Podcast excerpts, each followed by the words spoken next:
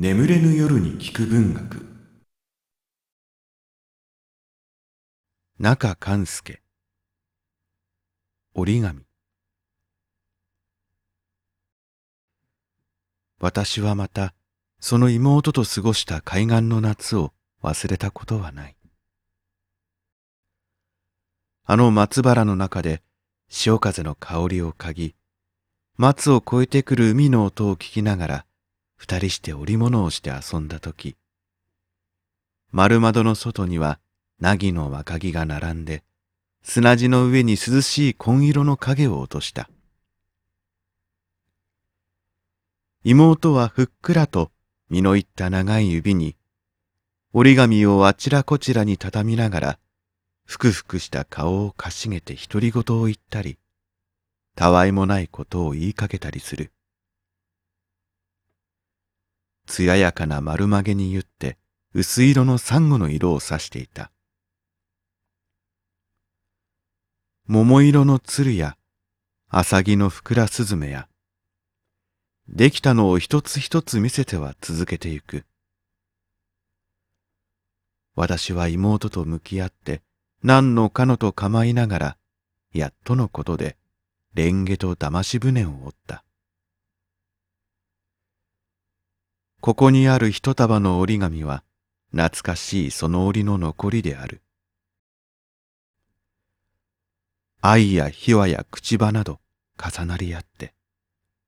島になった縁を見れば女の子の締める博多の帯を思い出す。その目覚ましいウコンはあの松酔いの花の色。いつぞや妹と植えたらば夜昼の境にまどろむ黄昏の女神の夢のようにほのぼのと咲いた。この紫は蛍草。蛍が好きな草ゆえに私も好きな草である。私はこんなにして色ばかり見るのが楽しい。じっと見つめていれば瞳の中へ吸い込まれてゆくような気がする。ようやく筆の持てる頃から絵が好きで、使い残りの紅皿を姉にねだって、口の旗を染めながら、皿の縁に青く光る紅を溶かして、アブやトンボの絵を描いた。その後、やっとの思いで小さな絵の具箱を買ってもらい、一日部屋に閉じこもって草草子の絵やなど写したが、何も写すものもなく、描くものも浮かんでこないときは、皿の上にそれこれの色を混ぜて、新たに生まれる色の不思議に目を見張り、また濃い色の水を落として雲の形、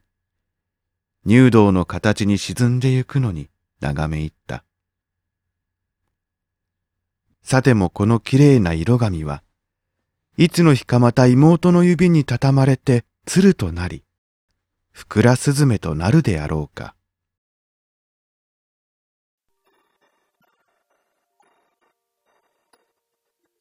眠れぬ夜に聞く文学